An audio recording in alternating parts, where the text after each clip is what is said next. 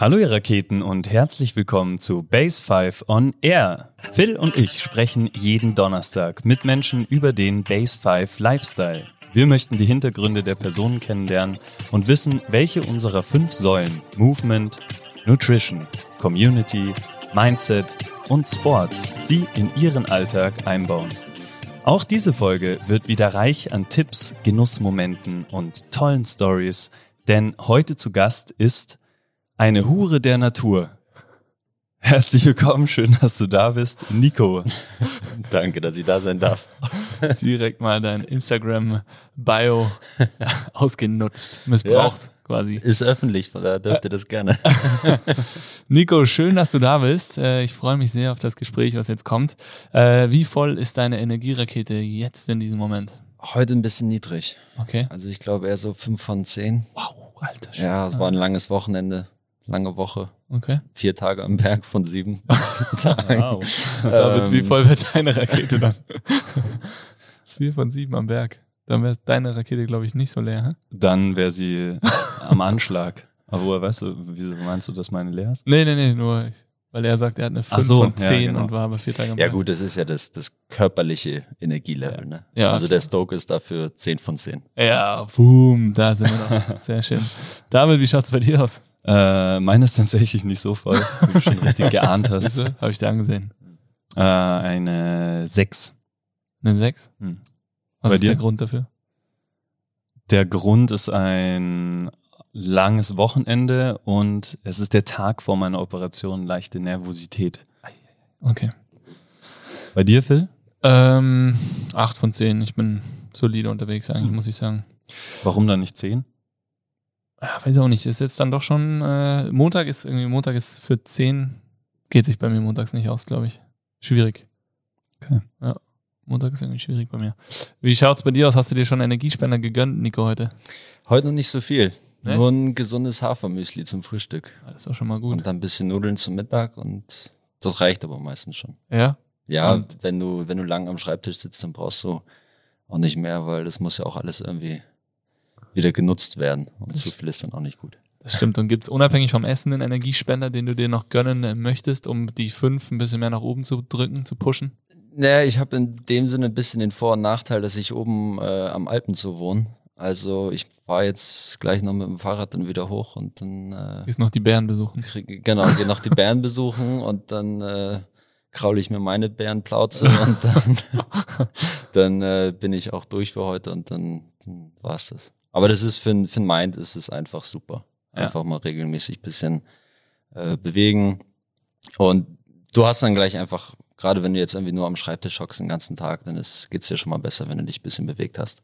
Sehr schön. Das ist doch gut. David, Energiespender? Ich hatte heute ein leckeres Mittagessen mit einem guten Freund. Sehr schön. Und du, Phil? Äh, nee, Energiespender wartet noch auf mich. Ich habe äh, dem Hannes meine Inyo-Session heute abgegeben, damit wir hier jetzt äh, aufnehmen können. Dementsprechend komme ich ein bisschen früher nach Hause und äh, werde dann die kleine Maus oder den ganz kleinen Zwerg ins Bett bringen. Und ich glaube, das wird, je nachdem wie es läuft, mein Energiespender. genau. Nico, ähm, du hast es schon angesprochen, du warst schon einige Male auf dem Berg. Der Stoke ist real. Ähm, Innsbruck ist komplett aus dem Häuschen. Lange Schlangen äh, an dem, am Stubaier Gletscher. Ähm, die die Split-Touren wurden schon gestartet von dir, oder? Ist das korrekt? Ja, genau. Ein, zwei. Touren haben wir schon gemacht. Wobei das Bild eher aussah, als wäre es aus dem letzten Winter gewesen, aber es ist schon, glaube ich. Das war jetzt am Samstag, ja. Crazy, Mann. Das, die Bäume packt. Mit Schnee, ey, unglaublich. Wer sucht, der findet. Ja, also man sieht sich die Leute schon in die Powderhänge mit selbstgebauten Kickern werfen. Wie real ist dein Stoke, Nico, jetzt gerade? Ähm, ja, die Vorfreude äh, auf den Winter ist definitiv da. Das Stoke ist jetzt noch nicht ganz so hoch, weil es momentan auch nicht ganz so sicher draußen ist. Ähm, deswegen muss man das schon gerade ein bisschen kontrollieren. Ähm, wir haben jetzt im, äh, im Freundeskreis einige Verletzungen gehabt in den letzten Tagen.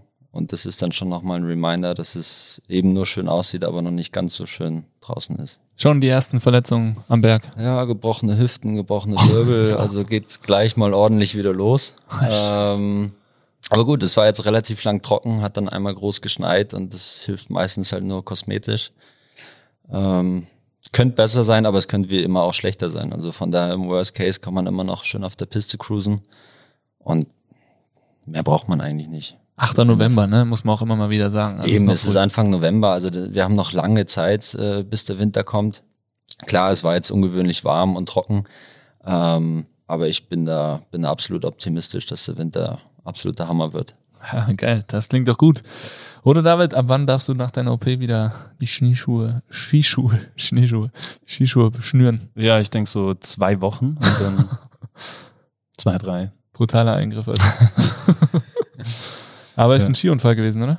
Nee, nee. Fußball. Ah. Ich spiele nicht mal Fußball, aber vielleicht genau deswegen. Krass. Gut.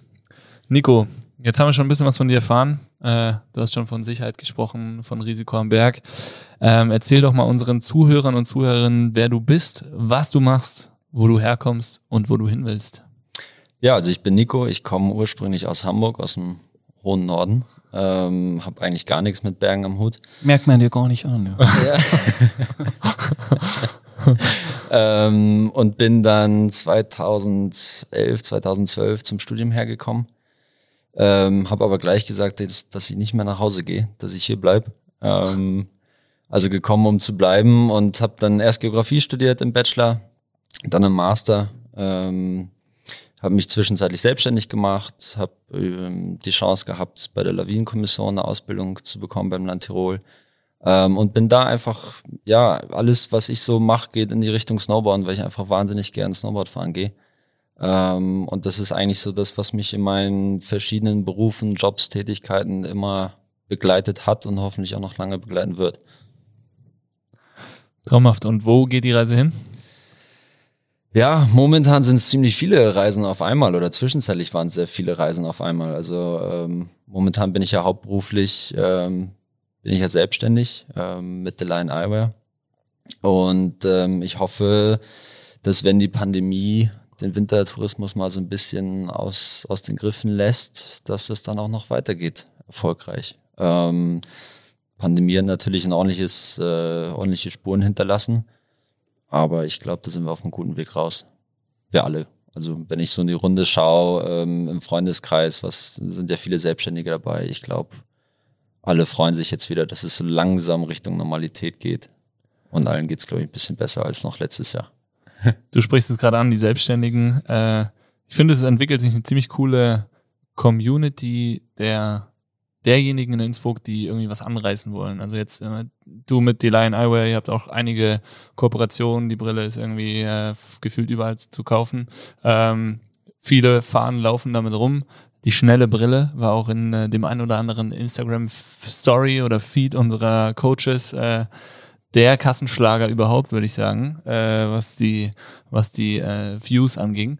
Ähm, hoffentlich hat sich das auch in den äh, Verkäufen ein bisschen wieder gespiegelt. Und äh, ja, super schön, dass du jetzt hier, hier sitzt, wir uns austauschen. Ziel ist jetzt nicht zu viel über Business und Co. zu reden, sondern um genau das, wovon du, ja, war, warum du nach Innsbruck gezogen bist, warum äh, wahrscheinlich viele von uns hierher gezogen sind, bei mir genauso. Ähm, die Berge der Schnee, also äh, geil, freue mich auf das, was jetzt kommt und ja, bin richtig gespannt.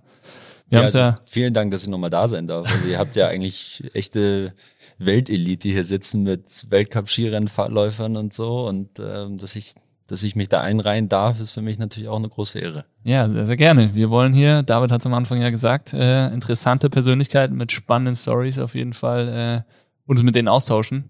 Plattform bieten ist jetzt zu viel gesagt. Uns macht es einfach mega viel Spaß, glaube ich, nach wie vor. Wir sind jetzt bei Folge Nummer 30 oder 31, glaube ich. So was um den Dreh, ja. ja. Geht ab. Base 5 on Air. Nico, du hast äh, am Anfang schon kurz drüber geredet. Der Stoke ist da, aber noch nicht so real. Ähm, wie schaut es gerade aus am Berg? Wo lauern momentan die Gefahren? Ja, also momentan lauern am Berg relativ viele Gefahren noch. Es ist einfach so, der Oktober war relativ trocken. Ähm, wir hatten einen großen frühen Schneefall und dann eine lange Schönwetterperiode. Das sorgt einfach dafür, dass sich die Schneeoberfläche umwandelt, dass der Schnee sich aufbaut. Ähm, und wenn es dann nach längerer Zeit, so wie jetzt teilweise einen Meter draufschneit, dann haben wir eben genau zwei Dinge. Dann haben wir eine Schwachschicht und ein Schneebrett oben drauf. Und das sorgt dafür, dass die Lawinengefahr zum Teil eben erheblich ist ähm, in einigen ähm, Bereichen, gerade hochalpin oder eigentlich momentan nur hochalpin. Ähm, aber auch abseits, ich sag mal, der lawinengefährdeten Hänge ist es natürlich so, wir haben eine relativ dünne Schneedecke. Ähm, wir haben überall Steine, die noch rausgucken, Gletscherspalten, die noch offen sind. Ähm, es gab jetzt auch schon mehrere Spaltenstürze. Die Bedingungen waren auch sehr eisig. Wie schon gesagt, äh, Freunde haben sich verletzt, einfach weil sie auf Eis geflogen sind. Und so ein Hüftknochen bricht jetzt auch nicht ganz so leicht.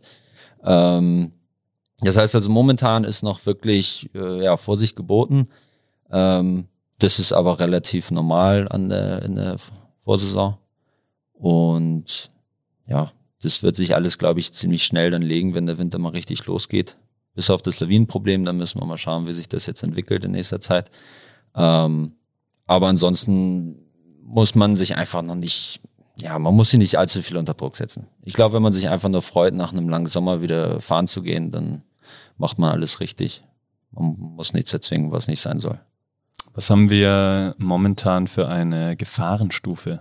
Momentan noch keine, weil der Lawinenwarndienst noch in der Sommerpause ist. Echt, oder?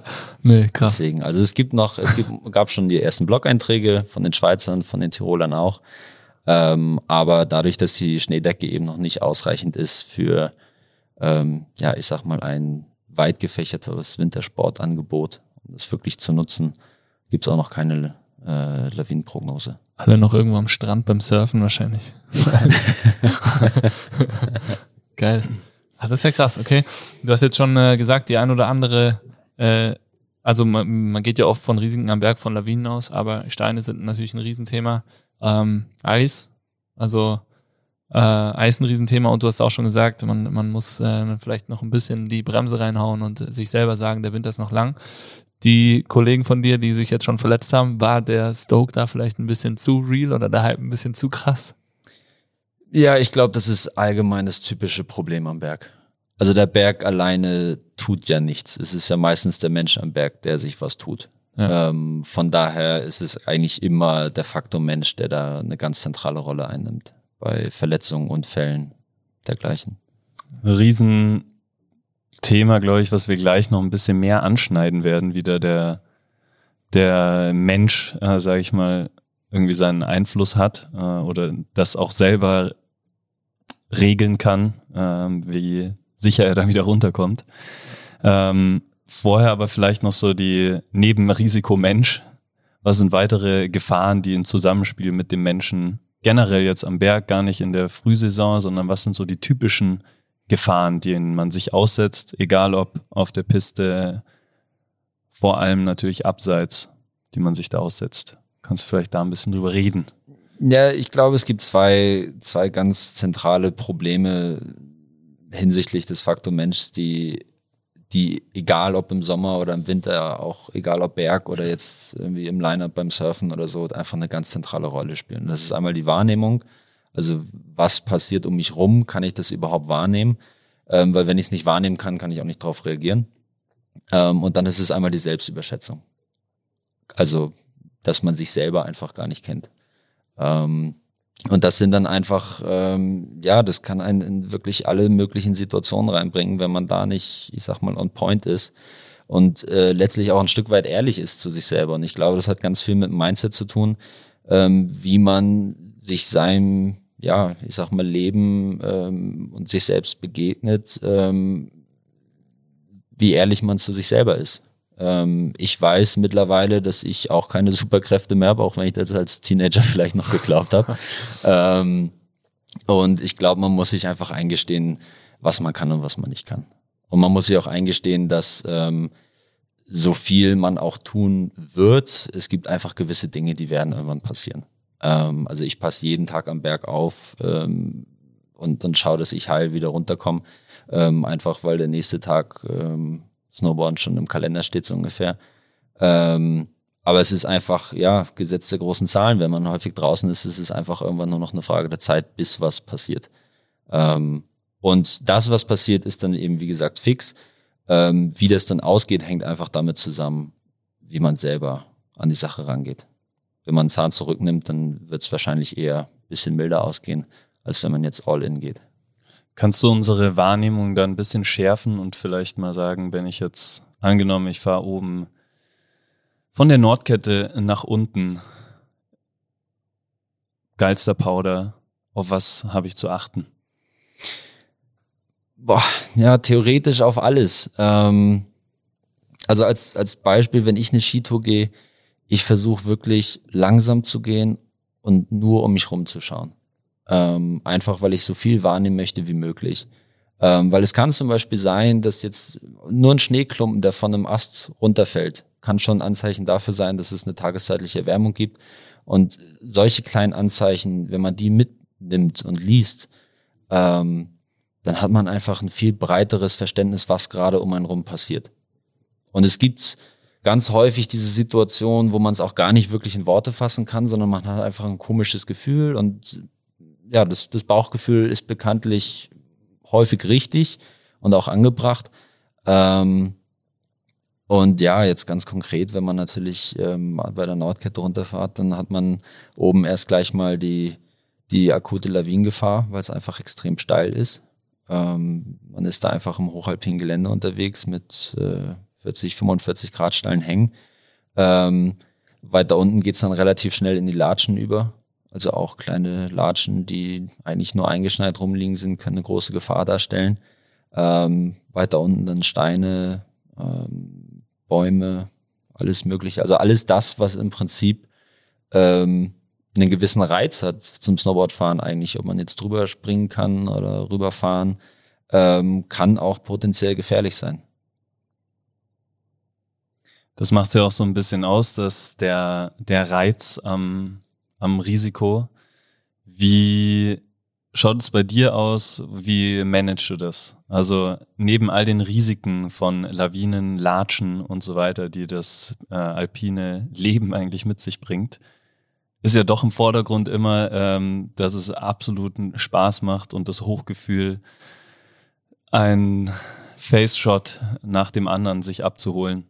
Ähm, oder allein der Anblick, sich gleich in einen steilen Hang reinzustürzen, löst schon so viel Freude aus, dass man vielleicht die eine oder andere Sache vergisst oder nicht gerade auf dem Schirm hat. Wie würdest du sagen, was ist deine Taktik, dass man da einen Überblick bewahrt, seine Wahrnehmung immer noch weiter ausrichtet und äh, trotzdem Freude an der Sache hat, ohne die ganze Zeit das Risiko im Kopf zu haben? Ja, das ist, glaube ich, eine ziemliche Gratwanderung, die man dann mit sich selber persönlich machen muss. Ähm, also ich habe mittlerweile gelernt, dass ähm, das Wichtigste am Berg einfach Sicherheit ist. Safety first, no matter what. Ähm, und Spaß kommt hinten dran. Es macht keinen Sinn, für 20 Sekunden Spaß zu sterben. Jetzt knallhart gesagt. Ähm, für mich rein strategisch äh, vom Konzept her benutze ich das GKMR ähm, Muster vom Deutschen Alpenverein. Ähm, das beruht praktisch darauf, dass man die Gefahr nimmt, mit der Konsequenz vereint, schaut, welche Maßnahmen kann man setzen, um die ähm, Gefahr zu reduzieren, beziehungsweise die Konsequenz zu reduzieren. Ähm, und daraus ergibt sich dann das persönliche Risiko. Ähm, Gefahr und Risiko sind in der Hinsicht zwei verschiedene Dinge, auch wenn sie im Alltag häufig verwechselt werden, weil Gefahr ist im Prinzip einfach nur die Tatsache, dass ein Schaden entstehen kann. Ähm, Konsequenz ist dann wie, wie hoch dieser Schaden ist. Und das sind zwei Dinge, die sind für jeden gleich. Ob ich jetzt am Berg bin oder du oder jemand, der zum ersten Mal da ist, die Gefahr ist immer gleich. Ähm, wenn ich am Berg stehe, ist es dem Berg egal, ob ich da stehe oder ob da jemand anders steht. Die Lawine wird abgehen.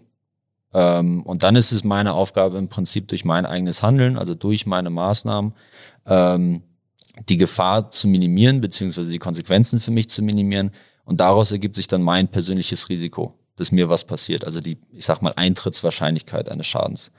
Ähm, das kann ich natürlich häufig minimieren, wenn ich zum Beispiel schlau bin. Oder ich kann es natürlich auch erhöhen. Als Beispiel, ich benutze immer den Formel-1-Fahrer, der ein Rennen fährt. Die fahren alle die gleiche Runde, die Leute. Die sitzen alle im mehr oder weniger ähnlichen Auto. Die haben auch alle die gleiche Kurve zu fahren. Aber der eine ist halt vielleicht schlau und bremst ein bisschen früher und der andere ist halt nicht ganz so schlau und versucht halt Vollgas durchzugeben. Die Konsequenz ist für alle auch die gleiche. Wenn sie zu schnell sind, fliegen sie aus der Kurve. Aber derjenige, der halt schlau ist, der kann halt das Risiko reduzieren. Krass, ja. Wie ist das bei dir? Fährt so das, das Risiko da richtig präsent mit? Also denkst du da ganz oft drüber nach? Oder ist es eher so, dass du sagst, okay, du gehst dann quasi nach dem Muster vor, du hast das so für dich abgelegt und vorher abgeklärt? Oder stehst du auch, also du bist auch so, wie du es vorhin gesagt hast, am Berg, schaust, was passiert um dich rum und checkst es ständig immer wieder ab, oder? genau. Also es ist ein ständig wiederholender Prozess. Ja. Ähm, und bei mir hat sich das mittlerweile so eingebürgert, dass ich zum Beispiel auf einer Skitour ganz gerne einfach hinten laufe. Ähm, ich muss nicht spuren, ich habe die Gruppe im Blick, ich kann genau sehen, was passiert. Ähm, und ich habe auch einfach ein bisschen mehr Zeit. Und ich nehme auch das Tempo raus, dass ich körperlich nicht komplett am Ende bin. Klar, ich kann jetzt einen Berg hochlaufen, aber wenn ich halt so am Ende bin, dass ich mich nur noch auf den nächsten Schritt konzentrieren muss, dass ich nur noch schauen muss, okay, jetzt noch weiter, jetzt noch weiter, jetzt noch weiter, dann blende ich halt automatisch alles aus, was um mich herum passiert. Und deswegen bin ich da eigentlich gerne relativ langsam unterwegs und habe einen, hab einen Überblick. Und es ist jetzt auch nicht so, dass es irgendwie so ein Damoklesschwert ist, was über einem äh, lauert und ähm, dann irgendwie den ganzen Tag ruiniert oder so. Das ist einfach, ähm, Berge können gefährlich sein, das gehört dazu. Jeder Berg ist zu einer gewissen Zeit gefährlich und jeder Berg ist zu einer gewissen Zeit ungefährlich. Ähm, und man muss es einfach akzeptieren. Und ich glaube, auch da wieder ist eben das Thema Mindset ganz wichtig. Wenn man das mal akzeptiert hat, dass man einfach in einer Umgebung ist, die für den Menschen so nicht gemacht ist, ähm, gerade für mich als Hamburger nicht gemacht ist, ähm, dann ja, akzeptiert man das einfach. Und ich bin jetzt nicht jemand, der sonderlich nachtragend ist oder hochphilosophisch darüber versucht nachzudenken, oh, warum jetzt äh, muss ich so und so am Berg rumgehen, sondern nein, das ist so und das mache ich und fertig. Jetzt ist ja ähm, Touren gehen zum Beispiel. Ich habe jetzt keine ähm, akuten Zahlen zu, aber mir kommt vor, es ist schon ein bisschen ein Trend geworden, zumindest hier in der Umgebung. David sagt nämlich immer, dass seine ganzen Shred-Buddies von früher nicht mehr mit ihm shredden gehen, weil die alle Skitouren gehen und nicht. ja, ein sehr präsentes Thema für mich, ja. Ich, ich gehe mal mit dir fahren. Oh, danke, okay. Touren gehen. Kann man uns gleich einen Termin ausmachen. Ja. Jetzt viele, für viele ist es vielleicht nicht so instinktiv wie für dich, zu, zu sagen, ich habe ein ungutes Gefühl jetzt gerade, sondern da ist einfach die Tour und ähm, man weiß vielleicht auch gar nicht, auf was man achtet, weil man mit drei, vier Leuten oder so unterwegs ist. Was sind so die konkreten Sachen, auf die man achten kann, wenn man gerade den Berg hochgeht? Ich glaube, die eigentliche Tourenplanung fängt viel, viel früher an. Ähm, also man muss sich einfach vernünftig vorbereiten. Ähm, weil wir leben einfach in einer Welt, wo viele Ressourcen die und, und viel, viel Know-how, was eigentlich über die, über das Thema Touren gehen, aber auch aktuell die Bedingungen am Berg, das wird einem mehr oder weniger auf dem Silbertablett ähm, präsentiert. Also wir haben den Lawinenreport, wir haben die Blogbeiträge vom Lawinenwarndienst, äh, ähm, wir haben viele Bücher, wo man nachlesen kann. Wir haben viele tolle Angebote von Guides, die einen vorbereiten auf eine Tourensaison. Ähm, das muss man nutzen und das muss man auch aktiv machen. Und das ist auch wieder was, das mache ich jeden Tag. Jede Tour, die ich plane, auch wenn ich zum 20. Mal den gleichen Berg hochgehe, ich schaue mir an, wie ist der Wetterbericht, wie ist der Lawinenlagebericht, ähm, was erwartet mich. Und dann im Idealfall läuft so ab, dass das, was ich dann am nächsten Tag am Berg sehe, eigentlich genau das ist, was ich am Vortag schon im Lawinenlagebericht zum Beispiel gelesen habe. Und dann ist es relativ einfach. Dann kann ich eins zu eins sagen, okay, so ist es jetzt momentan, so sehe ich das und so sieht es der Lawinenlagebericht. Und wenn es deckungsgleich ist, ähm, dann habe ich im Prinzip schon mal eine Aufgabe erfüllt, nämlich die Situation erstmal wahrnehmen. Und daran scheitert es ja häufig. Und dieser ganze Prozess, wie ich dann das Risiko bewerte, das kommt eigentlich erst nach dem Wahrnehmen. Und das ist einfach das, wo, wo viele schon dran scheitern, dass man sich einfach nicht erkundigt, sondern dass halt einfach nur zum nächsten Sportladen gelaufen wird, es wird sich was gekauft ähm, mit bisschen Glück hat man noch einen sehr motivierten Verkäufer, der ihm noch einen LVS und einen Lawinenrucksack aufdrücken möchte. Dann hat man zumindest mal die Ausrüstung, die grobe. Ähm, aber man muss natürlich das Know-how dazu haben. Und das ist halt einfach ein großes Problem. Das dauert Zeit, das nimmt Zeit in Anspruch und die Zeit wollen sich viele Leute einfach nicht mehr nehmen. Meiner Meinung nach, so, so oder, beobachte ich das. Genau, oder können es auch nicht in dem Umfang, aber wollen trotzdem das erleben, was, wofür man eigentlich mehr Zeit in der Vorbereitung brauchen würde. So, das ist Klar, glaube ich auf dem Thema. ne? Klar. Also, Und wir sehen natürlich auch alle immer, wie cool das ist auf Instagram, wie, wie schön das ausschaut und in den ganzen Filmen. Aber dass da eben jahrelange Erfahrung hintersteckt, dass da Wochen Vorbereitungen drin stecken, ähm, das sehen viele Leute nicht. Ähm, also als Beispiel, es hat mich acht Jahre gedauert, bis ich mal mit dem Snowboard von der Brandjochspitze runtergefahren bin. Ja. Acht Jahre in Innsbruck. Und das jetzt nicht, weil ich äh, nie da war, sondern äh, weil es in meinen Augen einfach nicht gepasst hat. Und Ja. ich dann einen Tag ausgewählt habe, wo ich mir wirklich 100% sicher war. Und das ist auch wieder was. Risiko ist was Persönliches. In den acht Jahren sind zig Leute von der Brandjochspitze runtergefahren. Die haben die Risiko, das Risiko für sich anders bewertet, als ich es für mich gemacht habe. Oder ich hatte an dem Tag was anderes zu tun. Kann natürlich auch sein. Ähm, aber es ist einfach ein, ein Prozess, der einfach sehr lange dauert. Und wenn ich daran denke, heutzutage die Leute steigen im Urlaubsort aus dem Auto aus, laufen sofort zum Skiverleih und ab in die Gondel, gib ihm. Und wir früher, wenn wir in Urlaub gefahren sind, wir sind erstmal in Ruhe angekommen, haben ausgepackt, sind dann abends zum, zum, zum Verleih hin, haben unsere Ausrüstung ausgeliehen und ähm, sind am nächsten Tag ganz entspannt an Berg hoch. Aber heute ist natürlich der Druck in der Gesellschaft allgemein ein bisschen höher. Jeder muss natürlich den super individuellen Urlaub erleben und das ähm, merkt man dann natürlich. Das können sich äh, viele auf die Fahne schreiben und ist ja auch so gesehen, was sehr, sehr schön ist, ähm, achtsamer auch durch die Natur zu gehen und man erlebt ja auch dadurch viel, viel mehr, nimmt viel mehr wahr und viel mehr Eindrücke mit, die man dann, äh, die das Leben bereichern. Ich finde es spannend, du hast jetzt ja auch selber schon, sorry, du hast ja eben auch selber schon gesagt, du kommst ursprünglich aus Hamburg, ähm, lebst jetzt aber hier schon seit ein paar Jahren und beobachtest das aber letztendlich ja über die ganze Saison hinweg. Du weißt genau, was ist wann, wie im November, Dezember passiert, wie warm war es, wann und wo, äh, wie sind die Schneefälle gewesen und und und. Wenn ich jetzt irgendwie äh, jemanden hernehme, der so seine Woche Urlaub im Jahr hat und vielleicht auch mega gut Ski fährt, aber halt in dieser eine Woche auch alles abreißen möchte, was halt irgendwie möglich ist, dann kann es ja sein, dass der Lawinenlagebericht dir jetzt irgendwie, wenn du ihn nicht so genau liest oder lesen kannst, wie du ihn lesen solltest, dir eigentlich ein ganz gutes Bild vermittelt, aber du kannst niemals so vorbereitet sein wie jemand, der einfach die ganze Zeit dort ist und es halt so beurteilt, täglich letztendlich beurteilt wie du, oder? Und ich glaube, da ist ja vielleicht auch immer mal wieder der Verweis für Leute, die nicht die Zeit haben, selbst wenn sie hier in Innsbruck wohnen, dass man sich vielleicht eher an jemanden hält, der sich echt gut auskennt und das Ganze einfach beruflich oder privat die ganze Saison über begutachtet, sich anschaut und sich an diese Personen hält ähm, oder sich vielleicht auch mal einen Bergführer, Skiführer, was auch immer nimmt äh, und sich das gönnt, um den ultimativen Tag zu erleben. Ja, auf jeden Fall. Und ich glaube, das ist auch, gerade wenn man jetzt, ich sag mal, eher auf Konsum aus ist und auch den, den Genuss konsumieren möchte, dann hat ein Bergführer oder ein Skiführer bietet einfach die besten Möglichkeiten dazu. Ja. Der äh, wird dafür bezahlt, dass er draußen am Berg ist und äh, dass er Leute sich herumführt. Ähm, die können das auch alle, ähm, die wirklich gut. Ähm, also Bergführer ist in, in dem Sinne wirklich ein, ein Qualitätssiegel, sage ich mal, auch ein Stück weit für eine Arbeit. Ähm, und die haben einfach jahrelange Erfahrung und vor allen Dingen, sie haben halt auch die Erfahrung über den Winter. Die Schneedecke muss man sich vorstellen wie ein Buch. Jeder Schneefall, der kommt, jeder Tag ähm, ist eine neue Seite. Und klar, ich kann jetzt einfach sagen, okay, ich fahre jetzt im März im Skiurlaub, klappe den Lawinenlagebericht auf und lese die Seite und dann habe ich natürlich ein Stück weit eine Zusammenfassung ähm, von dem, was, ich sag mal, grob den Winter passiert ist.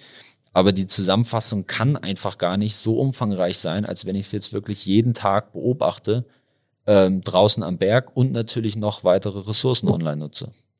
Ja, ganz klar, auf jeden Fall. Ähm, das war ja bei dir auch Teil deines Masterstudiums, äh, Risikoanalyse, Schwerpunkt Lawinen. Genau. Vielleicht ist auch ein, äh, ein spannendes Thema, vielleicht das auch nochmal kurz anzuschneiden, dass man das auch einfach studiert oder studiert haben muss, vielleicht auch, um es letztendlich zu verstehen. Ähm, wie viel oder wie umfangreich war das innerhalb deines Masters? So speziell das Thema Lawine. Ähm, das Thema Lawinen hat circa die Hälfte meines Masterstudiums eingenommen, würde ich mal sagen. Also rein zeitlich. Es ist eine Vertiefungsrichtung im Masterstudiengang, ähm, die natürlich parallel läuft zu anderen Kursen auch. Ähm, aber wir, wir haben uns zwei Semester, also ein Jahr, komplett damit beschäftigt. Ähm, sowohl im Hörsaal als auch, äh, ich sag mal, theoretisch ähm, als auch praktisch am Berg, beziehungsweise dann eben in Computersimulationen etc. Ähm, und das gibt einen ganz anderen, also das hat mir auch nochmal eine ganz andere Perspektive auf das Thema geworfen. Ähm, ich würde jetzt nicht sagen, dass es eine bessere Perspektive war. Ich würde auch nicht sagen, dass es eine komplette Perspektive war oder dass dieses Studium einen komplett darauf vorbereitet. Aber mir war, für mich war einfach diese Kombination aus Praxis, Snowboarden, privat und Studium, Lawine, das alles zu lernen, ähm, das hat sich einfach perfekt ergänzt. Ähm, und ja, das war für mich einfach ein riesiger Vorteil, ähm, dass ich es auch einfach fachlich verstehen kann. Und ich glaube, das, das ist wieder eben das, das Thema Wahrnehmen. Wenn man was verstehen kann, dann, dann kann man es besser wahrnehmen, beziehungsweise andersrum auch. Warst du schon in einer Situation, wo du dachtest, du hättest es verstanden und bist dann doch, hast dich doch überschätzt? Uh, also ich habe bei Lawinenkunde ehrlich gesagt immer so ein bisschen Gefühl, dass es noch komplizierter ist als äh, Rocket Science. Ich habe immer das Gefühl, umso mehr man liest, desto mehr hat man eigentlich das Gefühl, dass man gar nichts weiß.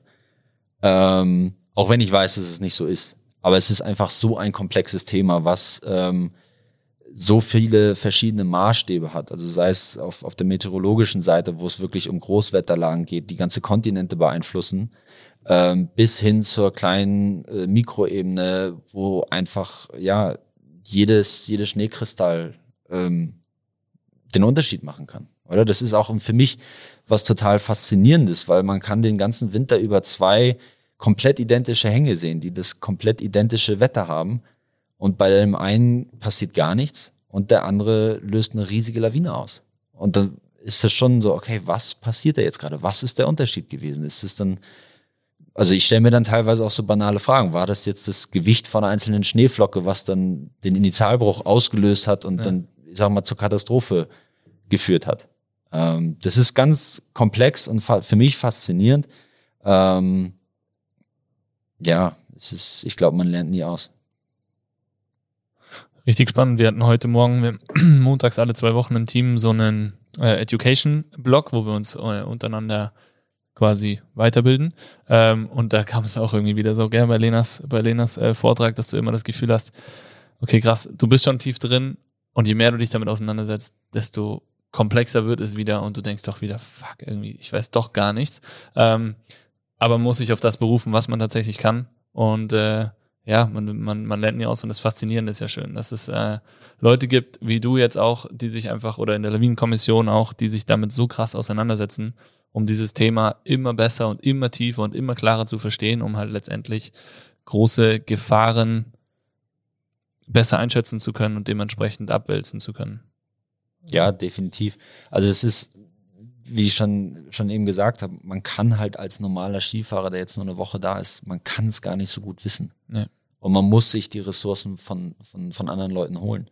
Das betrifft ja auch mich. Also auch ich bin ja nicht mit der Weisheit oder dem Wissen aufgewacht eines Morgens und, und hatte das einfach. Ich habe es mir ja auch über Jahre hinweg angeeignet. Ja, klar. Ja. Nico weiß, dass er nichts weiß. Doch ein kleiner Philosoph. ja, vielleicht manchmal. Jetzt neben ähm, den Naturgefahren, die lauern, äh, ist auch der Mensch, der sich selbst der Gefahr aussetzt, äh, dadurch, dass er sich zum Beispiel nicht ausgiebig vorbereitet hat auf die Saison. Körperlich. Wie bereitest du dich auf deine Skisaison, äh, Snowboard-Saison vor?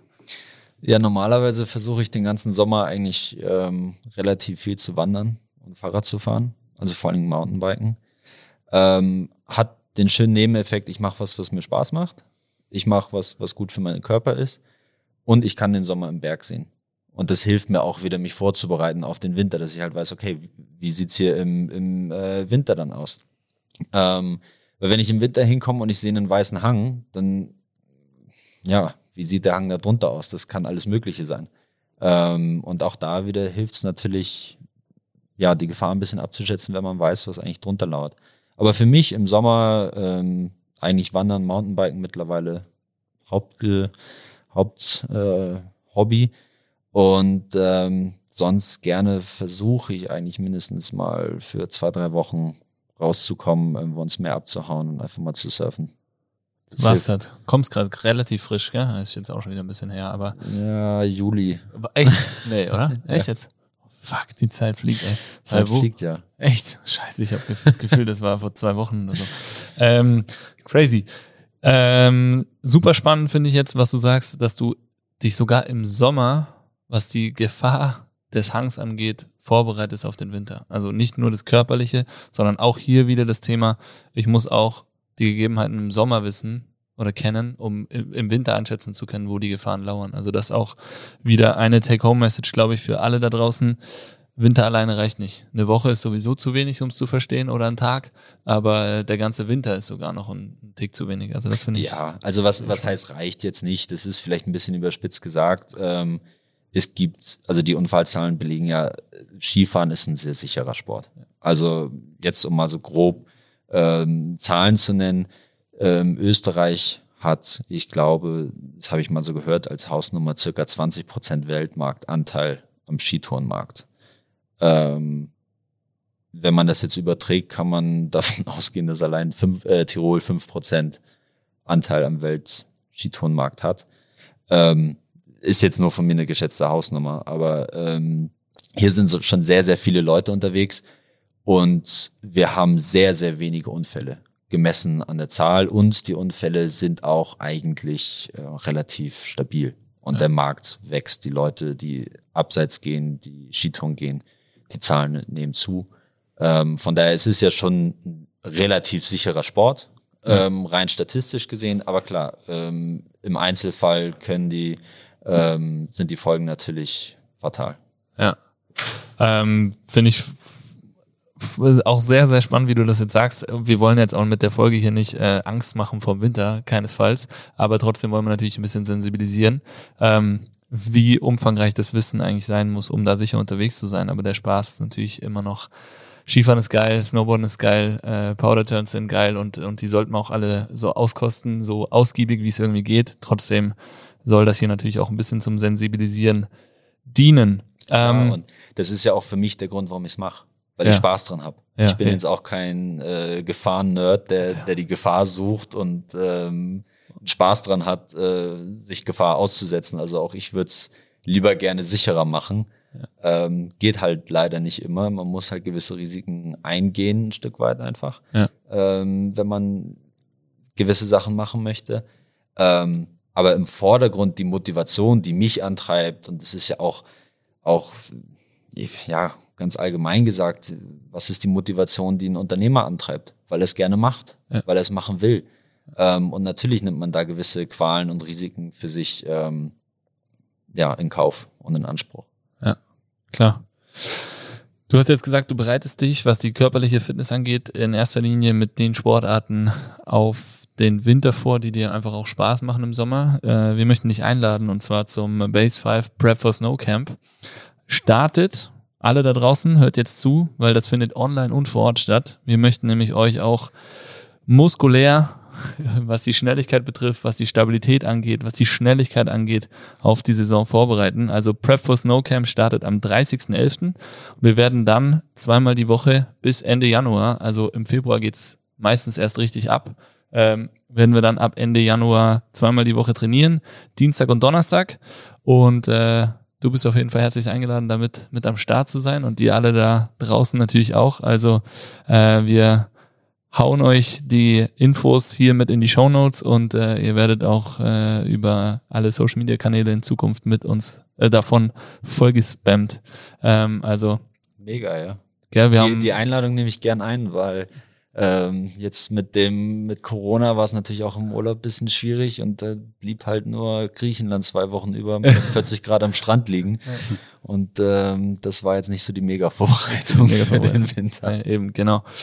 Genau, wir haben das äh, Prep for Snow Camp ja eigentlich die letzten Jahre auch immer schon gehabt und wir haben einfach da auch echt Bombenfeedback und wissen auch selber, wie wichtig wirklich ja, gezieltes Training vorab ist, um wirklich dann ready zu sein. Äh, Verletzungsprävention steht natürlich da an erster Stelle, aber auch einfach die Fitness, um vielleicht noch äh, den ein oder anderen Turn mehr mitzunehmen, als äh, es gehen würde, wenn man nicht so fit wäre. Also stay tuned, da gibt's auf jeden Fall bald äh, News für euch.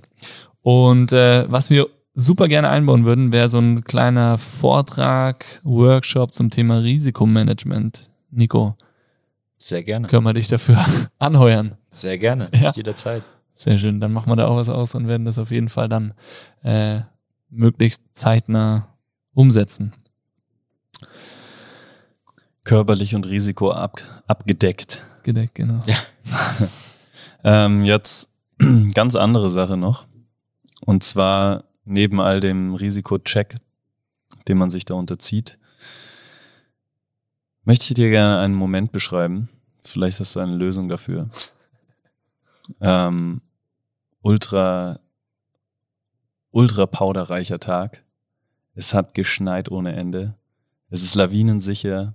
Ich bin komplett equipped, habe mich informiert, bin ready, den Hang runter zu droppen.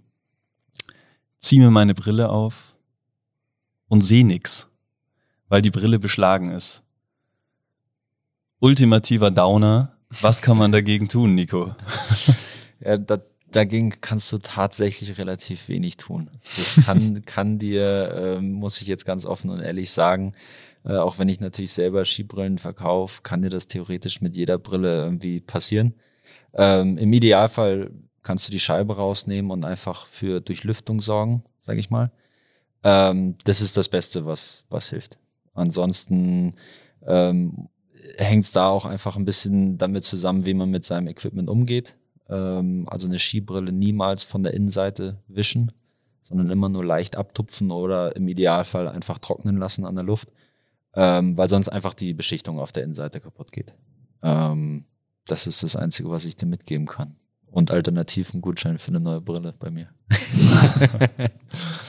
Ähm, ja, Gutschein, gerne. Neue Brille nehme ich auch. ähm, ist nämlich eine Riesenoperation bei der aktuellen Brille, das Glas dort herauszunehmen. Ist das bei deinen Brillen auch so? Eine Nein, bei uns geht's relativ einfach, weil wir ein magnetisches äh, System benutzen. Das heißt, du kannst innerhalb von zwei Sekunden die Scheibe wechseln. Das Aha, ist ganz einfach. schau, Da das wollen wir ist ihn doch haben. mal eine Ansage. äh, andere Sache, das fällt mir jetzt gerade ein. Ähm, was macht man am besten? Jetzt sind wir an dem Brillenthema kurz. Ein Sturz. Die Brille rutscht vom Gesicht herunter. Ganz viel Schnee in der Brille. Auch hier Wechselglas, das Go-To oder? Wenn du ein Wechselglas hast, mega einfach. Ansonsten auch da Schnee rausschütteln einfach ähm, und Brille trocknen lassen. Nicht, nicht abwischen. Niemals, warum eigentlich nicht? Niemals. Weil die Beschichtung kaputt geht auf der Innenseite. Da ist eine äh, Antifog-Beschichtung drauf, eine silikonbasierte und äh, die wischst du kaputt. Und dann hebt's nicht mehr. So ein bisschen wie der Lotusblatt-Effekt, dass ein Wassertropfen eben abperlen soll, anstatt eine große Fläche einzunehmen. Also, die Layenbrillen einfach zu wechseln, weil das ist die einzige Möglichkeit, die Nebel zu beseitigen im Sichtfeld. Und wenn ihr eine neue Brill Brille kaufen möchtet, äh, wir haben einige bei uns äh, zum Anschauen. Die schnelle Brille ist fast ausverkauft, äh, die Sonnenbrille. Ähm, aber da kommt auch wieder Nachschub, oder Nico? Genau, Ist in Stock oder? da kommt Nachschub in Produktion. Stock, wann immer ihr wollt. Sehr schön. Und äh, du hast einen kleinen Rabattcode für uns vorbereitet. Genau, also alle Base 5 Mitglieder können über den Code Base 20 20% auf eine Brille sparen. Sei es online bei mir, wenn sie jetzt nicht in Innsbruck sind, ansonsten einfach beim Phil in der Base vorbeischauen und ähm, dann könnt ihr es vor Ort gleich anprobieren und mitnehmen. 20 Prozent, Leute. Base 20, das B groß oder einfach den Kassierer an der Base 5 Kasse anbrüllen mit Base 20. Dann weiß er schon Bescheid. Genau. Gut, äh, um das Ganze abzurunden und nochmal die Gefahren und den Spaß miteinander zu vereinen. Was sind deine Top 5 Tipps für einen sehr, sehr spaßigen, aber auch sehr, sehr sicheren Tag am Berg im Winter? Nummer eins, no pressure. Einfach Fokus auf Spaß und nicht von dem verleiten, was man auf Social Media sieht oder was Freunde einem erzählen. Ähm, in dem Sinne auch Nummer zwei, gerne einfach mal Nein sagen und verzichten. Ähm, weil das Schlimmste, was passieren kann, ist, wenn man verzichtet, dass man es morgen nochmal versucht. Ähm, wir alle wollen überleben, um den nächsten Tag nochmal am Berg zu erleben. Von daher, ja, live to ride another day, hat mir Jeremy Johnson mal gesagt. Ähm, das hat sich bei mir so ein bisschen eingebrannt wie ein Mantra und ähm, nach dem folge ich gerade. Also no pressure, Ähm, gerne verzichten. Ausrüstung, immer was Vernünftiges mit dabei haben. Ähm, Nummer drei. Dann Nummer vier, äh, immer mit Leuten unterwegs sein, die sich auskennen.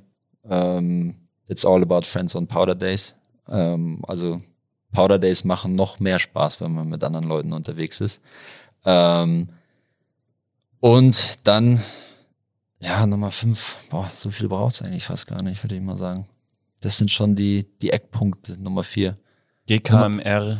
Nummer, Nummer, fünf, Nummer fünf ist gut vorbereitet sein mit Base 5 Training und immer genügend Power haben. Ey, yo, wie gekauft, der junge Mann. Hervorragend. Sehr geil. Sehr schön, Nico. Ja, und ich finde, ähm, wir haben jetzt viele Sachen schon angesprochen, wir haben es auch schon ein paar Mal gesagt, aber der Spaß ist einfach das Geile an der Sache. Das heißt, sich auch nicht, also gut vorbereiten, aber sich dann auch nicht ständig die Frage stellen, ist das jetzt hier wirklich alles safe oder so und dann irgendwie vor Angst fast erstarren. Ähm, ich glaube, dieses ständige Abchecken, wie ist die aktuelle Situation, ist wichtig, aber trotzdem dann auch einfach genießen. Genau, also man muss auf jeden Fall handlungsfähig bleiben, ähm, weil genauso wie es, ich sage mal, den Cost of Action gibt, gibt es natürlich auch den Cost of Inaction. Ähm, das heißt, wenn ich jetzt einfach nur stehen bleibe und gar nichts mache, dann wird meine Situation ja jetzt nicht zwingend besser. Ja. Im Gegenteil, sie bleibt so oder verschlechtert sich eigentlich eher. Ähm, ja, aber auch da der Fokus immer auf Spaß haben. Und wenn man Spaß hat und das ohne Druck, dann ist es, glaube ich, das Gesündeste, was man haben kann. Jetzt nicht nur am Berg, auch allgemein. Ob man jetzt im Beruf ist, im Studium oder so. Ich glaube, man muss einfach mal ein bisschen den Druck rausnehmen und einfach mal Freude haben an dem, was man macht. Und dann macht man es auch, glaube ich, viel besser. Perfekter Schlusssatz, würde ich sagen. Ja. Ein Tag mit Leichtigkeit. Ja. Sehr schön. Möchtest du noch irgendwas loswerden, Nico, zum Abschluss, was du unseren Zuhörern mitteilen möchtest? Ja, also ich hoffe, dass jetzt nach dem Corona, äh, nach der Pandemie, nach dem letzten Corona-Winter, wo wir ja, ich sag mal, die Berge eigentlich für uns hatten, hoffe ich, dass relativ viele Leute das wieder genießen können. Momentan sieht's ja so aus, wie du schon gesagt hast, lange Staus im Stubaital. Ähm, ich freue mich auf ein Stück weit Normalität. Ich hoffe, dass möglichst viele diese Normalität auch genießen können. Ähm, und ja, schauen wir, dass wir diese Pandemie irgendwie rumkriegen ähm, und wieder zum normalen Leben zurückkommen. Halt mal zusammen, bleibt mal gesund und haben mal Spaß. Fix. Oder? Gut. Zum Abschluss, wie immer, alle Zuhörer und du, Nico, jetzt die Fäuste in Richtung Mitte hier bei uns, ansonsten nach vorne recken. Wir schreiben Bass, ihr und Nico schreit Five, Fäuste fliegen in die Luft. 3, 2, 1, Bass! Five! New.